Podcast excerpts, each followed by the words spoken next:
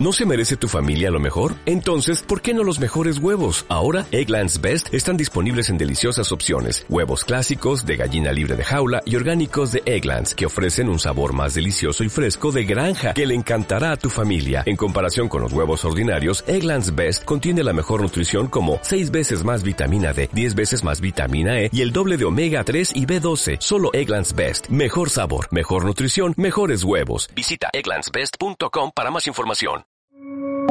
Muy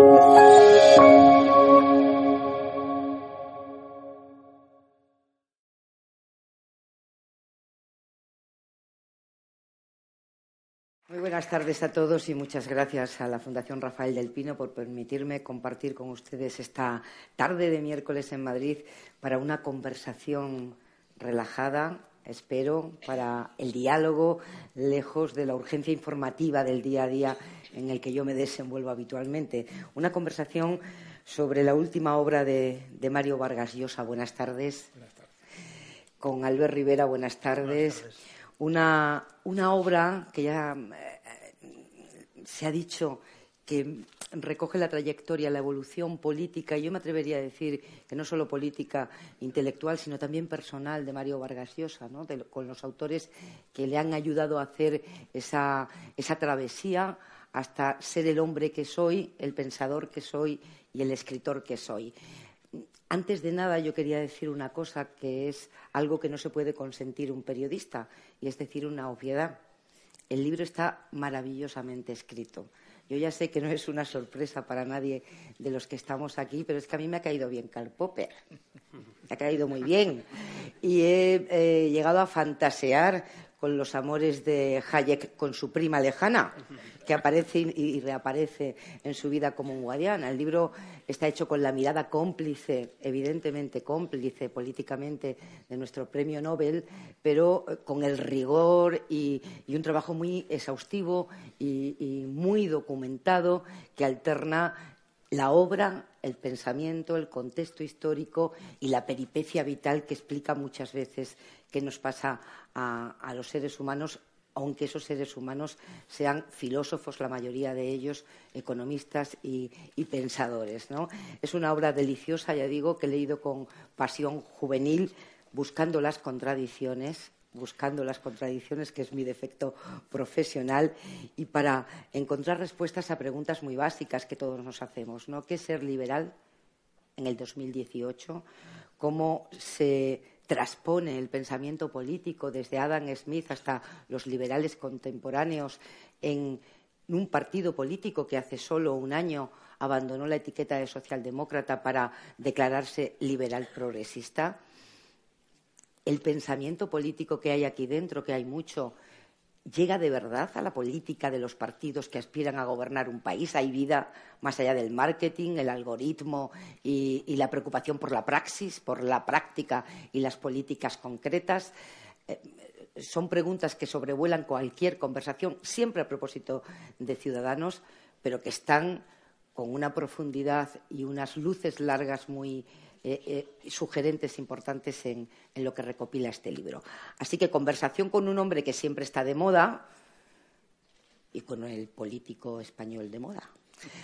Y empezamos por el político español de moda para, para responder a esa pregunta básica, ¿no? Es decir, todo este pensamiento aterriza de alguna manera y cómo en un partido en el año 2018.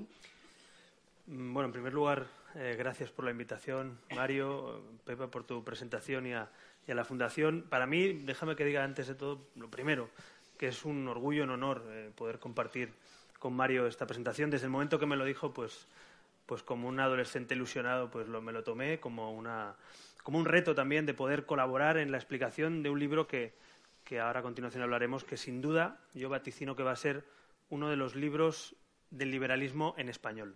Es decir, creo que este libro, Mario, va a recoger, eh, primero por esa tradición, segundo por la pluma, por la persona, por el premio Nobel y por, el liberal que hay detrás, que es Mario, y tercero por el momento, porque el liberalismo político español eh, no ha tenido mucho éxito hasta la fecha en las urnas, pero sí ha tenido mucho éxito en nuestra historia. El liberalismo europeo nace en buena medida en la Constitución de Cádiz en 1812. Los primeros liberales europeos se reúnen en Cádiz después de una revolución o una cuasi revolución española. ¿no? Allí definen una constitución que luego es ejemplo para muchos otros y que nos la cargamos los españoles en tres años y el absolutismo se la carga. ¿no? Eh, es un poco el, marco en el que nos, encontramos. Por tanto, yo sí que creo que lo que aquí recoge eh, Mario tiene traslado político en España, en Europa. Y déjame decir que también respecto al libro, creo que es fundamental también, me apuntaba aquí algunas palabras de lo que resume ese libro, de, una especie de decálogo de, características del liberal. ¿no? Y yo diría que la primera característica que, Mario explica ahí, que se lo he escuchado otras veces antes de leerle en el libro, pero también algunos autores, es que la principal característica de un liberal es que no creemos en los dogmas, que no somos dogmáticos. Por tanto, el dogma a veces es más cómodo, es más cómodo no hacerte preguntas, saberlo todo, es más cómodo no equivocarte nunca, es más cómodo no hablar con los que piensan distinto, es más cómodo no pactar con nadie. Pero los liberales pactamos con los que piensan distinto. Los liberales nos preguntamos si puede o no evolucionar la economía de una manera u otra. Los liberales nos preguntamos en cada momento si hace falta más o menos presencia del Estado según el momento político. Los liberales leemos la realidad política y actuamos en consecuencia. Por tanto, yo diría que la primera característica que, lleva transversalmente a, uno de los autores aquí es la tolerancia, eh, que bien define Popper, el no dogmatismo. Decía Hayek que los liberales siempre están en contra del socialismo y del conservadurismo. Por tanto, también a la contra se define el liberalismo. Si dice que el socialismo y el conservadurismo es justo lo contrario que el liberalismo, pues eso ya es una gran pista de lo que es el liberalismo. Es decir, ni somos dogmáticos en el dogma socialista, ni creemos, como los conservadores, que no haya que cambiar las cosas, que haya que tener miedo al cambio, que no haya que reformar nada. Y, y yo me veo muy definido, muy identificado, podemos decirlo así, como liberal en ese libro, porque creo que eso está pasando en España y en Europa. Eh, lo que pasa en España, lo que ha pasado en Francia con Macron, lo que está pasando en Canadá con, Trudeau, hijo, ¿no? que ya su padre fue presidente también del Partido Liberal canadiense. ¿no? Lo que está pasando en otros países de Europa creo que tiene que ver con las preguntas de esto. Yo me hago una pregunta al leer este libro y es, ¿se puede trasladar el pensamiento de Adam Smith, de Hayek, de Popper, de Ortega, en fin, de Isa Berlin, todos estos los podemos trasladar al siglo XXI? Yo es que creo que esa es la batalla ideológica del XXI. Creo que la batalla ideológica del XXI no es entre socialistas y conservadores. Creo que la batalla ideológica del XXI es entre liberales, o el liberalismo como sistema político, económico, como forma de vida casi, ¿no? de actitud, frente al nacionalismo y al populismo que Mario también ha explicado en muchísimas ocasiones. Por tanto, la batalla del siglo XXI ideológica va a venir más por cómo combatimos a los populismos y a los nacionalismos, da igual si son de extrema izquierda, de extrema derecha o medio pensionistas, sino populismos y nacionalismos, y cómo la democracia liberal se prepara para dar la batalla intelectual, política y social a esos movimientos. Entonces, yo sinceramente me siento más cerca seguramente de un socialdemócrata europeo europeísta o de un demócrata cristiano europeísta que de un populista de izquierdas o de derechas. Y eso creo que es el liberalismo, la capacidad de entendimiento también con quien tiene algunos puntos en común. Y para acabar, un matiz también respecto a lo que es eh, ciudadanos en eso, ¿no? Tengo aquí, he traído, lo he traído por escrito, pero vaya, lo hice, lo hice yo con algunos de mis compañeros, por lo tanto de algo me acuerdo. Justamente tiene sentido que esté hoy aquí, bueno, pues algo sí que Mario acertaba, aparte de nuestra amistad, porque en el ideario de Ciudadanos nuestros valores, porque nosotros no hablamos de dogma, hablamos de valores, que creo que es la característica también de un liberal, defender valores en vez de dogmas, hablamos precisamente del constitucionalismo de Cádiz, de la ilustración y hablamos, por ejemplo, de la sociedad abierta de Popper, en el ideario de una página y media de nuestro partido. Está aquí, en un ideario de un partido político hecho en el 2017, en el siglo XXI. Hablamos del reformismo también que defiende eh, Popper. Hablamos de la separación de poderes fundamental, del avance en las libertades sin condición de raza, sexo, religión. Por tanto, sí, el liberalismo está vigente. El liberalismo yo diría que está más fuerte que nunca, por lo menos en la historia democrática de España, y ahí están o los resultados o las encuestas o lo que sea.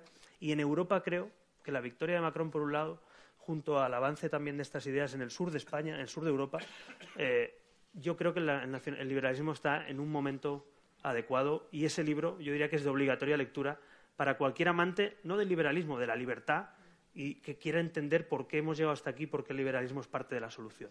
Mario, ¿por qué un pensamiento político que, hace un cóctel con ingredientes que son irrefutables? ¿Quién puede oponerse a la libertad? ¿Quién puede oponerse al progreso? ¿Quién puede eh, oponerse al respeto al individuo? ¿Quién puede oponerse en, principio a nada de lo que ha dicho eh, Albert? ¿Por qué un eh, pensamiento político que tiene esa nube de palabras no ha tenido en Europa a lo largo de la historia, especialmente en el siglo XX, cuando todos estos pensadores que tú cuentas en el libro, en, fin, que, tuvieron enfrentamientos con otros eh, pensadores, eh, cuentas lo de Agón con Sartre, eh, ¿por qué no ha, triunfado? y por qué además su memoria hay que rescatarla, que también se cuenta mucho en el libro, ¿no? Se cuenta cómo hay que rescatar su memoria casi permanentemente, porque en la evolución de los países donde desarrollaron su trabajo, bueno, salvo eh, a Berlín, que tuvo todos los honores ¿no? en, Reino Unido, eh, en el resto tú vas contando. si no fuera porque fue liberal, sería el intelectual de, eh, más reconocido de su país. Si no fuera porque fue. ¿Por qué?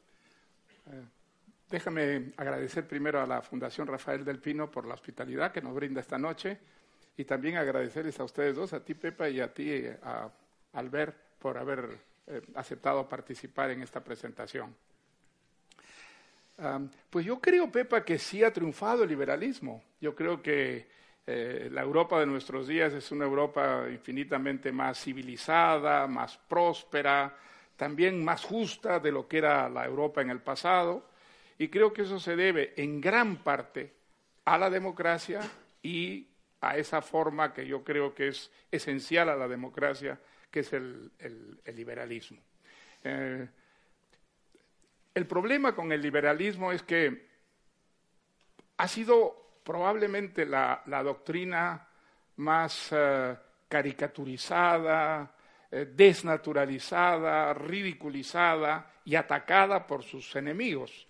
Enemigos que vienen tanto de la, derecha, hay que acordarse, por ejemplo, cómo la, Iglesia atacó en el siglo XIX, todavía a comienzos del siglo XX, al liberalismo como una eh, filosofía que llevaba al desenfreno, a la inmoralidad, a, la, vida eh, disipada, en fin, hay que acordarse, encíclicas papales contra el liberalismo, feroces.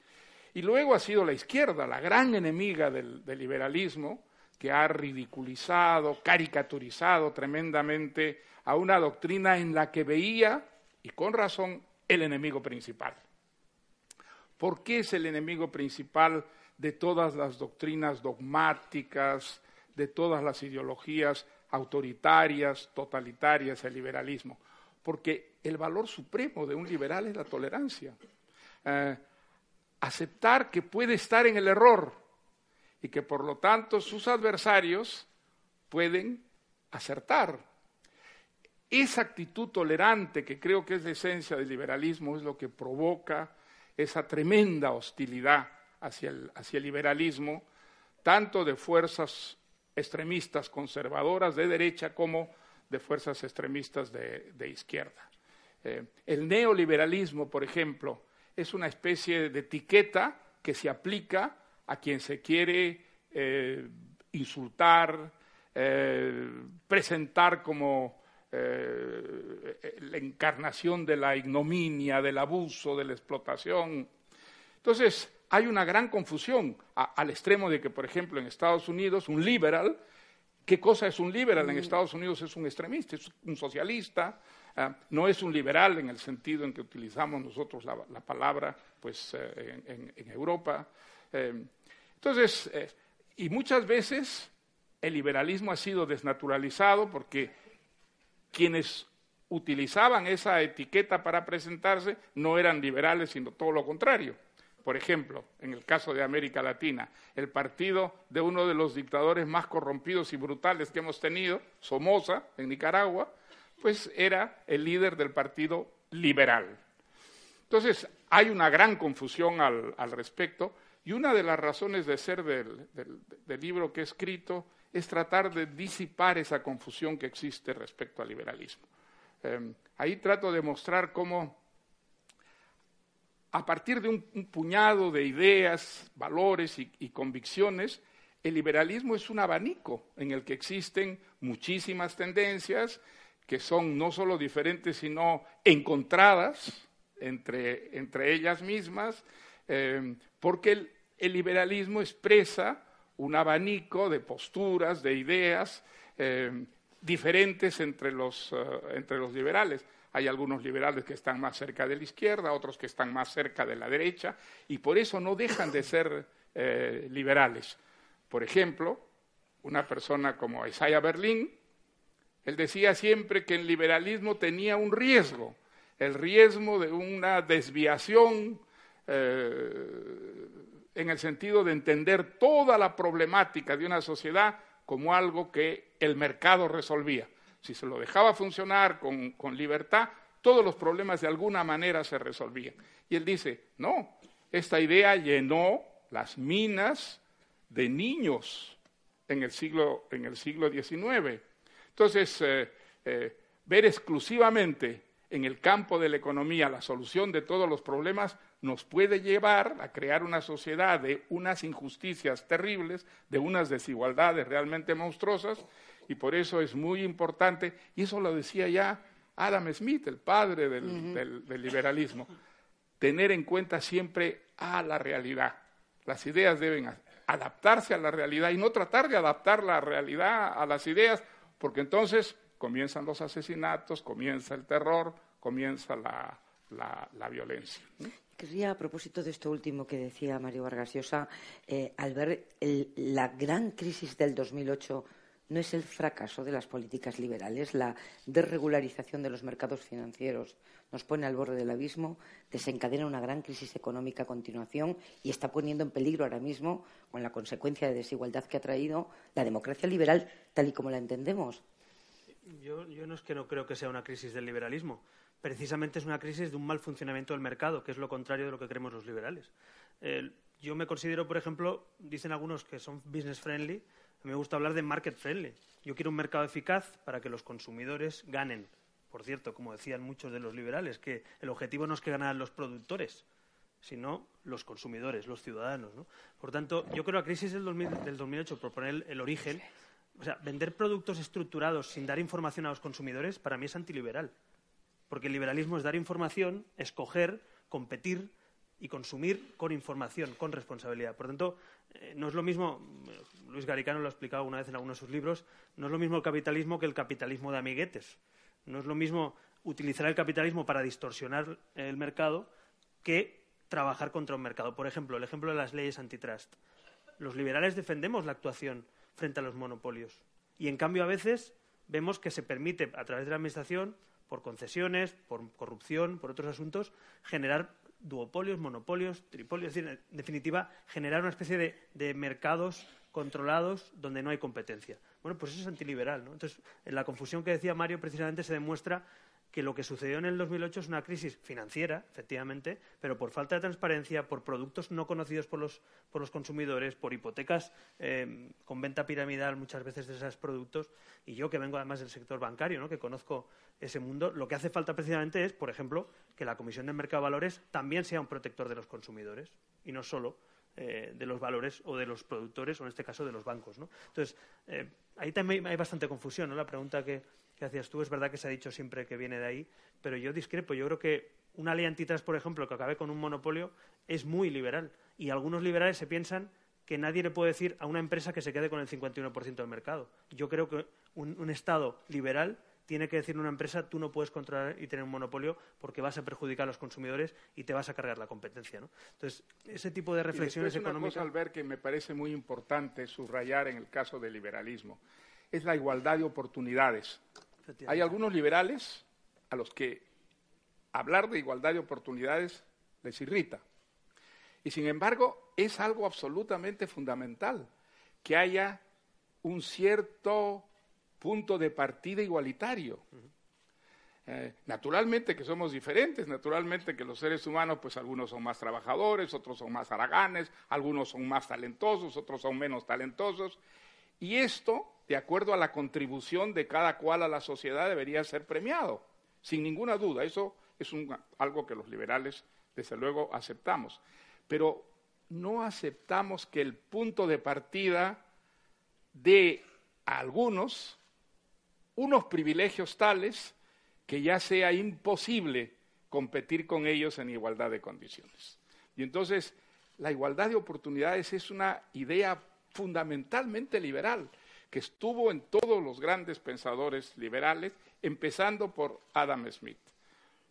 ¿Y cómo crear este punto de partida más o menos igualitario? A través de la educación. La educación es la gran herramienta, el gran instrumento que puede permitir en cada generación un punto de partida más o menos, más o menos igualitario. Y esto se consigue y por eso es tan absolutamente fundamental la educación, no solo para la buena formación del ciudadano, sino también para ese principio de justicia, de equidad, que es que haya un punto de partida que sea más o menos semejante. Hay un detalle, ahora que hablas de la educación, en la Constitución de Cádiz, que obviamente no, es equiparable por el momento que vivimos a lo que hay hoy en España, y, en fin, no, hay que dar falta decirlo que no se puede mirar eh, la historia con, las gafas del presente, pero en la Constitución de Cádiz hay un artículo precioso, además, que dice que tendrá que haber una, escuela pública en cada pueblo. Una Constitución del 12 revolucionario absolutamente que una constitución del, del, 1812 reconozca la importancia de la educación, porque la educación es la que nos hace libres y la que nos permite dar oportunidades. De hecho, en el socialismo ha habido una, una, dicotomía, un, debate permanente entre el socialismo o la socialdemocracia, precisamente a raíz de la, igualdad de oportunidades. Eh, un socialismo buscaba la igualdad absoluta o la igualdad impuesta y la socialdemocracia avanzó reconociendo la economía de mercado y reconociendo que era igualdad de oportunidades, no que todos tengamos que ganar lo mismo, ser iguales o hacer lo mismo. ¿no? Entonces, la igualdad, no puede ser en el punto de llegada, tiene que ser en el punto de partida y luego dejar que la libertad justamente cree las diferencias que son perfectamente legítimas, aceptables y que están dentro de lo, de lo humano.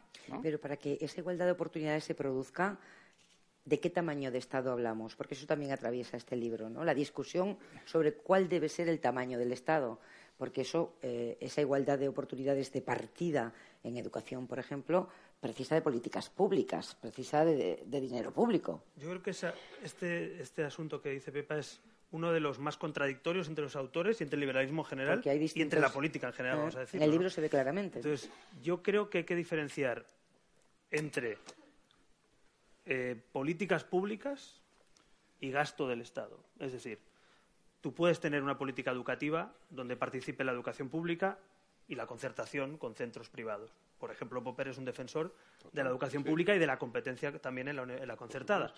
Como decía la Constitución de Cádiz, habla de una educación pública, por tanto no es sospechoso, la educación es parte del liberalismo, pero tú puedes también evaluar cómo das libertad a los padres para escoger un centro, eso es liberal, y puedes evaluar cómo te cuesta menos una plaza universitaria o una plaza educativa. ¿no? ¿Cuál es la clave? Que el Estado supervise, eh, conozca los valores en la educación, tenga un programa educativo y luego eso lo puedes o concertar o hacerlo en una, escuela de titularidad pública. Pero el servicio es público. Por tanto, eh, pongo el ejemplo de las concesiones de, autopistas, por poner un ejemplo muy distinto, sin derechos fundamentales por medio, ¿no? como la educación.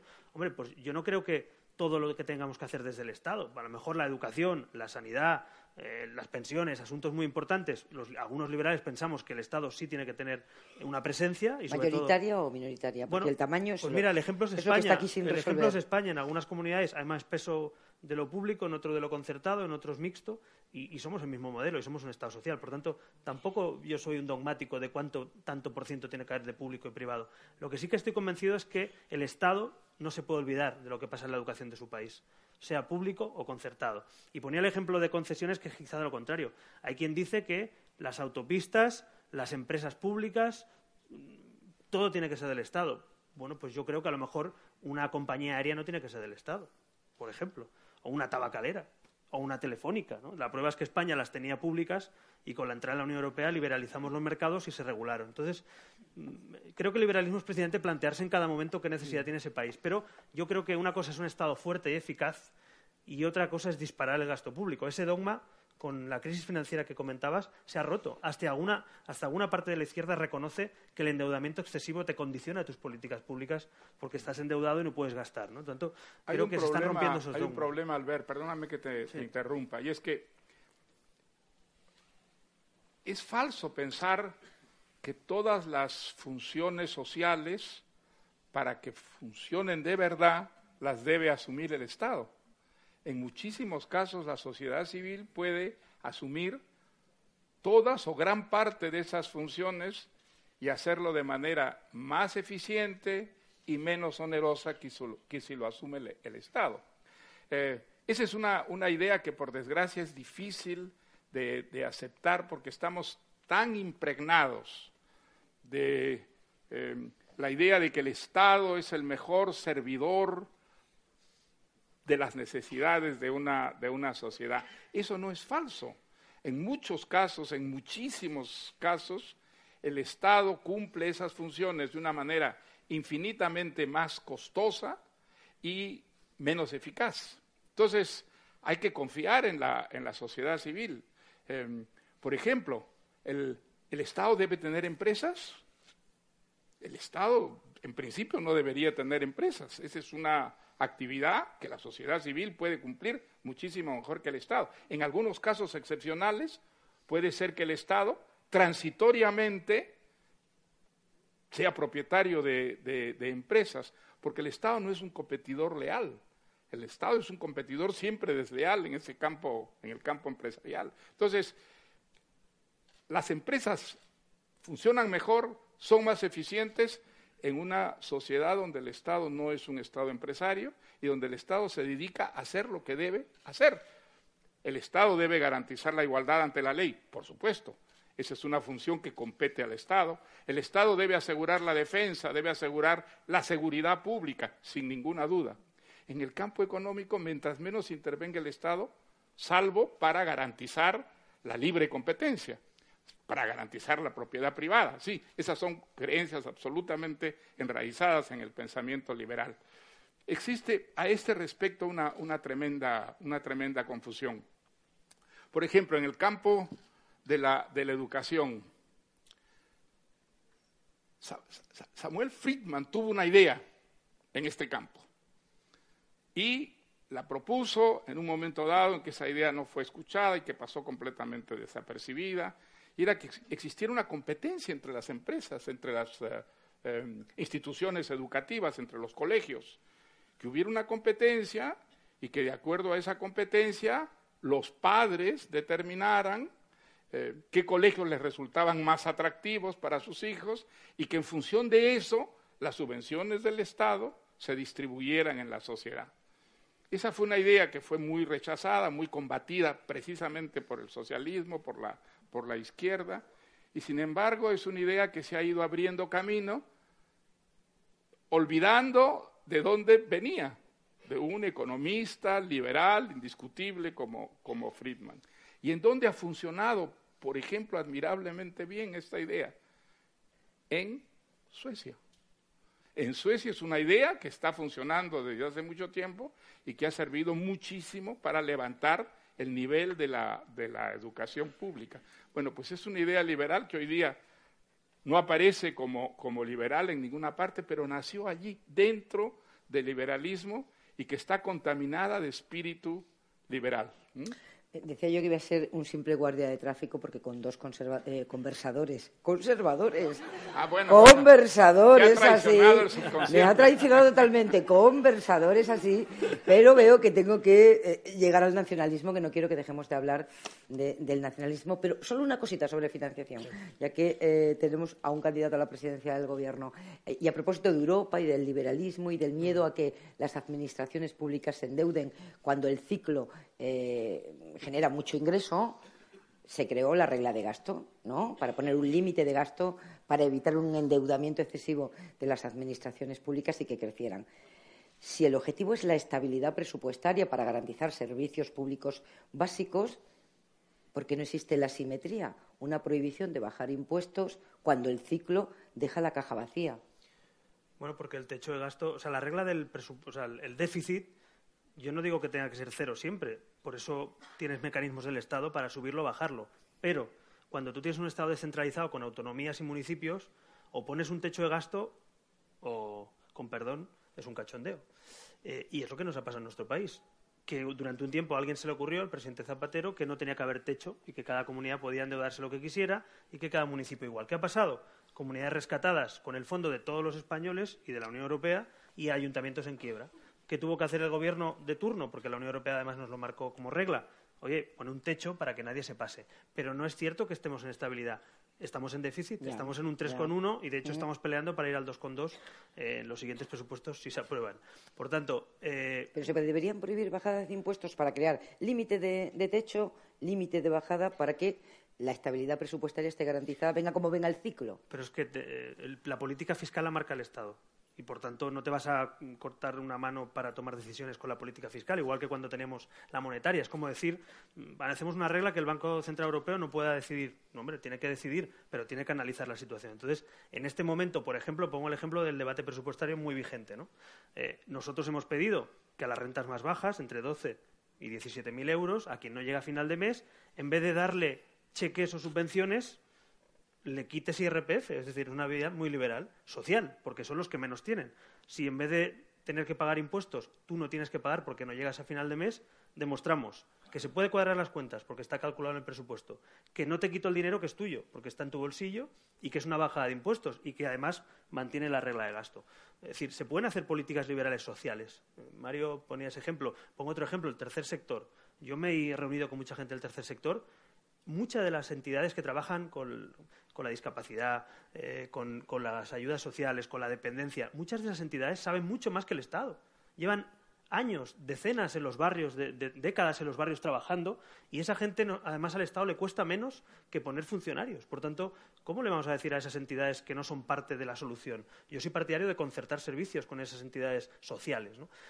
creo que ese pragmatismo entre dónde está el Estado y dónde no llega tiene mucho que ver con, ser liberal. en ese sentido, lo que yo soy partidario siempre más de incentivar, por ejemplo, que de castigar. Yo soy más partidario de incentivar una actitud con una política fiscal que no de prohibir. Por cierto, que no se me escape porque ha hablado Mario y también está muy vigente en España, pero el tema de la propiedad privada, ¿no? Déjame que me detenga un momento porque es uno de los principios prácticamente transversales de todos los liberales y, del sistema eh, democrático prácticamente, ¿no?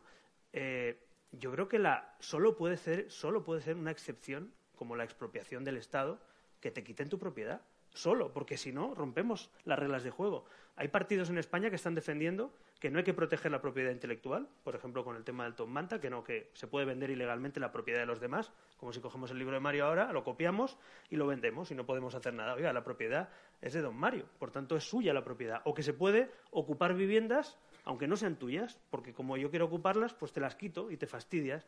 Pues yo creo que los liberales debemos defender la propiedad privada, la seguridad jurídica, la propiedad intelectual, porque la propiedad es la base del esfuerzo que hace que funcionen las reglas de juego, que funcione, que la gente se esfuerce para poder tener una propiedad y saber que es suya. ¿no? Y yo creo que ese es uno de los debates que está, digamos, soterrado en el debate actual político español, digamos, en los últimos días, ¿no? con el tema eh, que ha pasado en Lavapiés, con el tema de, de, los manteros, con el tema de la propiedad privada, de los pisos, los ocupas si nosotros estamos haciendo esas propuestas es porque creemos que la propiedad privada, además, no es de ricos o de pobres, es de todo el mundo que tenga una propiedad. En España, de hecho, muchos propietarios españoles son gente humilde, trabajadora, que ha ahorrado, que tiene una propiedad y, por tanto, quiere que el Estado se la garantice. El Estado debe garantizar la propiedad privada siempre. Y eso me parece que es un principio liberal que hay que defender. Y no que no hay que peligro ahora la propiedad privada en España, ¿no? Si, si, gobierna un partido que cree en eso, ¿no? Si gobiernan los que dicen que yo puedo vender el libro de Mario legalmente o que puedo ocupar pisos, sí. Por lo tanto, depende de quién gobierne. Si gobiernan los populistas, Como le deje hacer el programa electoral. Como le deje hacer el programa electoral. No, no, pero es que es un tema. creo que todos tenemos en la mente lo Hace que el programa electoral. Y tenemos luces largas. Tenemos que hablar del nacionalismo, contra el nacionalismo, porque si hay una doctrina que está eh, en contra, sin complejos de inferioridad, contra el nacionalismo, es el liberalismo. ¿Por qué? Por el amor a la libertad, que es la esencia misma del, liberalismo, como su nombre lo, indica. El nacionalismo está enemistado a la corta o a la larga con la libertad, inevitablemente. Y entonces eh, es muy importante para el pensamiento liberal rechazar, condenar el liberalismo en todas sus manifestaciones, porque el liberalismo es un adversario de la democracia. El nacionalismo. el, nacionalismo. es un adversario de la democracia. En el fondo del nacionalismo hay inevitablemente racismo. Racismo, porque el, nacionalismo convierte en un valor lo que es eh, eh, el pertenecer a una sociedad, a una nación determinada. En esto hay un sentido arrogante de superioridad, como si perteneciera a una nación importara más, significara más, representara más que, pertenecer a otra. Ese es un principio racista y ese principio está reñido con los valores democráticos fundamentales. Entonces, creo que en esto hay que ser absolutamente categóricos. Es una de las, razones de ser del liberalismo haberse opuesto y superado la idea de la tribu, la idea de la pertenencia a una tribu. Eso lo ha desarrollado extraordinariamente Popper. La tribu representó un estadio de la, de, la, de la, civilización en la que lo humano y lo animal prácticamente colindaban. Y luego, por distintas razones, por distintos factores, la tribu fue evolucionando y fueron surgiendo los individuos, seres que se diferenciaban de los otros porque elegían algo que en la época de la tribu simplemente los seres humanos no podían elegir su existencia, no podían elegir sus eh, actividades en función de sus propias disposiciones y vocaciones. Y luego, en la medida que va surgiendo el individuo, la tribu va desapareciendo y va apareciendo una, sociedad de individuos diferenciados, de ciudadanos que eligen su vida, eligen eh, sus vocaciones, sus actividades, aquello que les gusta o aquello que les, que les disgusta. Y esa diferenciación permite, gracias a la democracia, una coexistencia en la diversidad que es incompatible con la tribu. El nacionalismo no ha salido de la tribu, el nacionalismo es todavía la tribu y por eso el nacionalismo potencialmente significa a la corta o a la larga la violencia.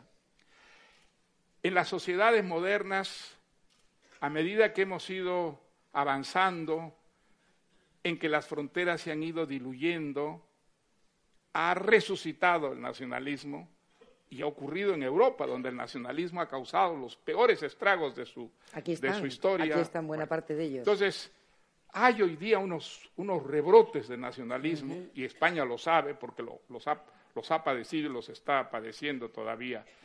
Y eso hay que enfrentarlo en nombre de la libertad, en nombre de la, de la, de la democracia. El nacionalismo es una especie de temor frente a la incertidumbre, a lo desconocido, a los cambios, a la creación de Europa.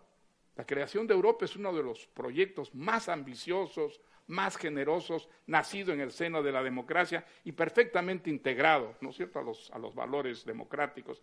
Y eso genera ese miedo que está detrás del nacionalismo, el querer volver a la tribu, el sentirse seguro cuando se está rodeado de quienes son iguales que tú, porque hablan tu misma lengua, adoran a los mismos dioses, practican las mismas costumbres. Y en realidad ese es un sueño imposible ninguna sociedad puede retroceder a la tribu, ni nunca existió la tribu en ese sentido que creen los eh, nacionalistas. Creo que esto hay que subrayarlo de una manera muy categórica. El nacionalismo es incompatible con la libertad, es incompatible con la democracia. El nacionalismo sí representa una ideología reaccionaria, profundamente pasadista, y que tiene una, idea completamente mistificada de la, de la, de la realidad social y, política. Eh, Ortega y Gasset, con gran em, lucidez, pronosticó para España que el problema del nacionalismo iba a ser el problema de España en el, en el futuro, y creo que es una realidad. Probablemente pocos países en Europa han evolucionado de una manera tan positiva como España en los últimos 30, 40, 40 años, el paso de la dictadura a la democracia, de la libertad, de, la, prosperidad, ¿no es cierto?, del su desarrollo a la prosperidad. Eh, eh, eh, ha sido realmente extraordinario y ha tenido unas consecuencias económicas, por ejemplo, también extraordinarias para, para España. Pero en eso Ortega y Gasset fue absolutamente profético el nacionalismo puede echar abajo todo eso y retroceder España no a la tribu, digamos, mítica, sino a la, a la tribu real, es decir, a la confrontación, a los desencuentros, a la incomunicación, Y por eso yo creo que, y en ese sentido, pues yo le rindo un homenaje a Albert, Albert Rivera y a quienes lo siguen, porque se han enfrentado desde el primer momento con enorme coraje a lo que yo creo es el enemigo principal del progreso de España, el nacionalismo. Algo sobre el nacionalismo en España, porque quería ir a Europa también, ¿eh? que no yo sé iba a ligar, si, Por eso, quieres hablamos de Europa. Eh, bueno, en primer lugar, yo he crecido políticamente rodeado de nacionalismo, ¿no? Pues desde tres diputados en un grupo mixto hasta, hasta que hemos ganado las elecciones prácticamente, estuve ocho años allí. Y el nacionalismo, como decía Mario, es incompatible porque básicamente intenta imponerte un patrón único, identitario. ¿no? En algunos lugares la historia ha hecho que el nacionalismo te imponga una sola religión, una sola raza o una sola lengua. Eh, y en este caso, pues hemos visto casos distintos. En Cataluña la lengua fue la excusa, pero realmente lo que había era la construcción de la nación. ¿no? Pero yo creo que lo, que lo que sí que tenemos que, en positivo, ver en España es que si se le da la batalla intelectual y política, se le puede ganar creo que tengo el orgullo de poder decirlo, ¿no? porque por primera vez en 40 años se les ha ganado el tema electoral es para otro debate, pero, pero yo creo que no hay que renunciar a la batalla intelectual. Los valores liberales o de la democracia liberal son profundamente más progresistas, son mucho más compatibles en el siglo XXI para la convivencia. Europa nació, y ahora pasamos a hablar de Europa, pero Europa nació precisamente para, luchar contra el nacionalismo y contra el fascismo. Eh, por tanto, creo que la construcción europea representa paz y representa fin de la guerra y representa cooperación entre distintos. ¿no? Entonces, eh, Ortega también hace referencia a ese concepto de la ultranación, ¿no? la, gran nación de naciones, la nación europea, profundamente europeísta y profundamente avanzado a su tiempo, sin duda, ¿no? Cuando nadie como el plebiscito cotidiano, ¿no? Eso es, pero él habla de la, de la ultranación como Europa, o sea, Europa como una gran nación, ¿no? Y eso, decirlo ahora es fácil decirlo. ¿no? Claro, por eso digo, fue muy avanzado a su tiempo. Yo creo que es Europa en el fondo en parte lo que ha pasado en Cataluña, la mitad del digamos del frente al golpe a la democracia separatista ha venido de Europa. Ha sido Tajani, ha sido eh, Macron, ha sido Tusk, ha sido eh, Juncker, han sido líderes europeos. Los Valls, cuando ha venido en el acto que compartimos con Mario, han sido los más nítidos frente al nacionalismo en Europa. ¿Por qué? Porque Europa seguramente, yo creo, esta es mi tesis, creo que en España tenemos un complejo. Hemos confundido durante muchos años a la dictadura y al franquismo con España. Y hay que liberar a España de los fantasmas del pasado. El patriotismo es antagónico al nacionalismo. Decía De Gaulle que el patriotismo es querer lo mejor para tu país y el nacionalismo es odiar a los demás. Y yo creo que el patriotismo está bien, porque el patriotismo es lo que pasa en Estados Unidos, lo que pasa en la República Francesa, que es convivir entre diferentes. Un señor de Nueva York y de Texas no se parecen en nada pero son estadounidenses, tienen una carta de derechos, unas libertades. Yo quiero una España o una Europa así, ¿no? Entonces, creo que a veces se confunde nacionalismo con patriotismo. Yo me considero patriota desde el punto de vista civil porque creo en la libertad, en una constitución, en la convivencia, en Europa, pero, pero odio lo que representa el nacionalismo porque me va a intentar imponer a mí una identidad única o yo no le quiero imponer una identidad a los demás. Me da igual si eres agnóstico, católico, musulmán, yo quiero convivir o si hablas catalán, castellano o euskera, ¿no? En ese sentido, eh, eh, eres contrario a una recentralización que se está pidiendo desde algunos sectores en España. Es que yo creo que confundimos nuevamente a un Estado descentralizado con la descomposición de un Estado. Alemania es un Estado federal y no están cada día proclamando independencias. Estados Unidos es un, un país muy descentralizado pero comparten bandera, constitución, valores civiles y proyecto nacional. Entonces, yo creo que es compatible que un Estado de casi 50 millones de habitantes descentralice competencias. Pero es que eso no es incompatible con ser una nación. Por ejemplo, el, famoso concepto de nación de naciones yo no lo comparto. Yo no creo que España sea una nación de, naciones, una especie de tribus conjuntas eh, confederadas. Yo creo que España es una nación de ciudadanos libres e iguales bajo una constitución, una soberanía nacional y una carta de derechos. Eso es el concepto liberal de, nación. ¿no? Eh, en cambio, otros están defendiendo, incluso en el Partido Socialista ahora se abre ese debate, de si hay una nación de naciones, pues yo creo que no, que, no pasa nada por ser una nación y no, y no 50, no pasa nada. Es decir, los mejores países del mundo son una nación y yo creo que España, a mi juicio, ¿eh? Eh, yo nacido en democracia y por suerte lo puedo explicar así, pero creo que arrastramos ciertos tics del pasado donde el nacionalismo se ha confundido con el patriotismo, donde la descentralización se confunde con la descomposición, no tiene por qué. Yo, soy autonomista, yo, vengo de un, parlamento autonómico, yo soy catalán, yo quiero autonomía para las comunidades, pero eso sí, con control, con carta de derechos para todos, con igualdad frente a la ley.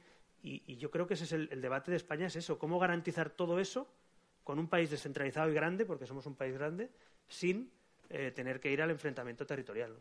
Un minuto de la periodista, que salga la periodista, autonomista, statu quo o profundizando en el autogobierno en algunos sitios. Autonomista. con permiso del Nobel. Sigue, sigue. Se me ha dejado si me permites, autonomista volviendo a las autonomías y no a las tribus. Porque Pero, yo pero creo... manteniendo el statu quo tal como está ahora mismo. Sí, sí, España es uno de los países más descentralizados del mundo. ¿eh? No lo digo yo, sino todos O sea, los esto que se dice de ir hacia una España federal, no lo compartiría. Es que España ya es de facto un Ya, país federal. Te pregunto por lo que dicen otros. eh, bueno, yo lo que digo yo. Eh, yo creo que España, de facto, en todos los estudios, yo por formación soy constitucionalista también, ¿no? Y todos los estudios, España está dentro de la familia federal en términos de fu- de funcionamiento. O sea, no tenemos nada en diferente que Alemania. Alemania tiene cosas muy parecidas a, a España, pero es una nación. Algunos confunde que un, un conjunto de autonomías o de landers o de cantones eh, tienen que discrepar y ser cada uno una nación. Escuchaba a un candidato del Partido Socialista que decía Madrid es una nación.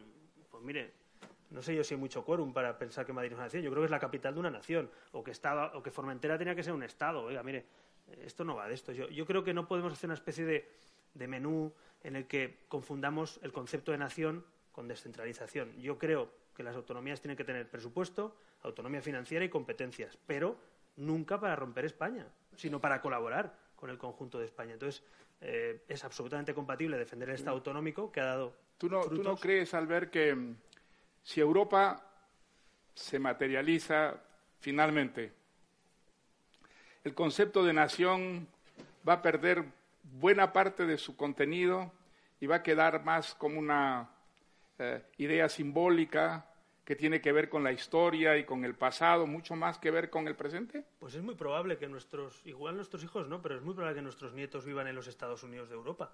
Y, y- cuando le pregunten a mi hija o a mi nieta o a uno de nuestros eh, familiares, digan, ¿de dónde eres? Y digan, yo de Europa, concretamente de España. Sí, yo, yo creo que, que el futuro va a ser ese. Yo estoy convencido que igual que ya pone el símbolo de Europa en nuestro pasaporte, nuestros nietos seguramente Pues si, dirán, si llegamos a eso, habremos progresado extraordinariamente. Muchísimo. no- Habremos alcanzado formas de civilización muy superiores a las presentes y, desde luego, muy superiores a las del pasado. Pero por eso, Mario, parte de la batalla política nacional tiene que ser trabajar por Europa.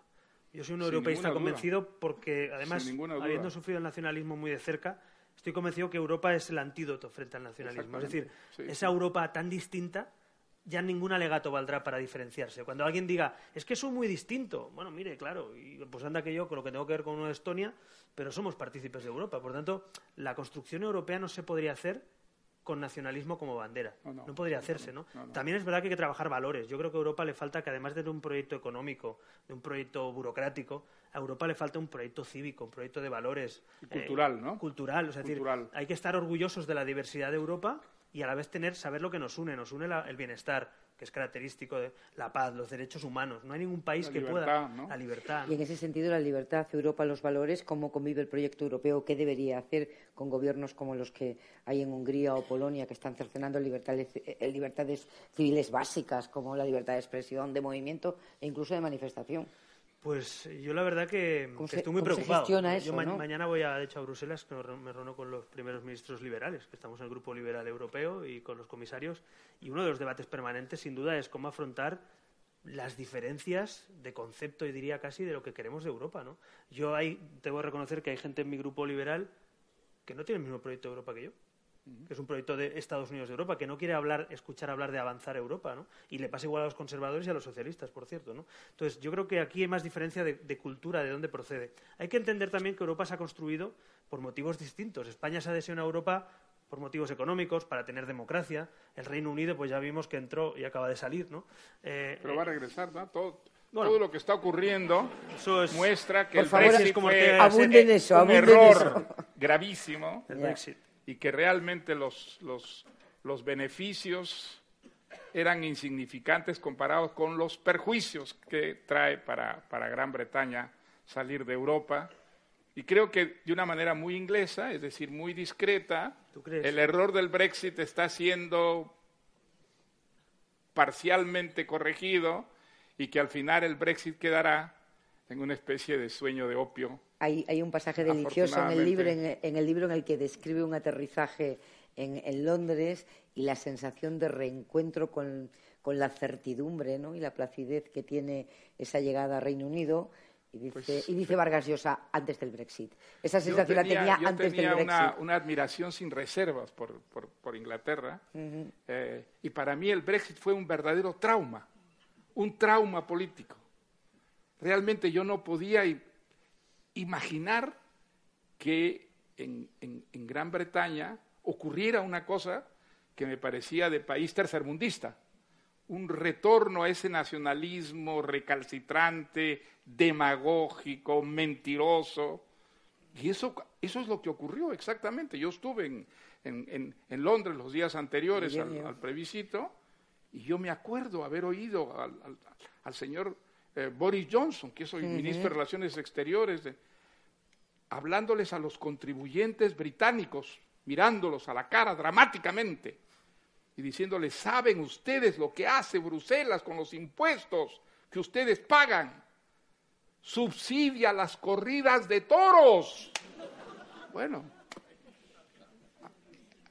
a, ese nivel de mentira se, llegó para promover el, Brexit y, por una persona que no es tonto, es un payaso, pero no es tonto, Boris Johnson, es un payaso inteligente.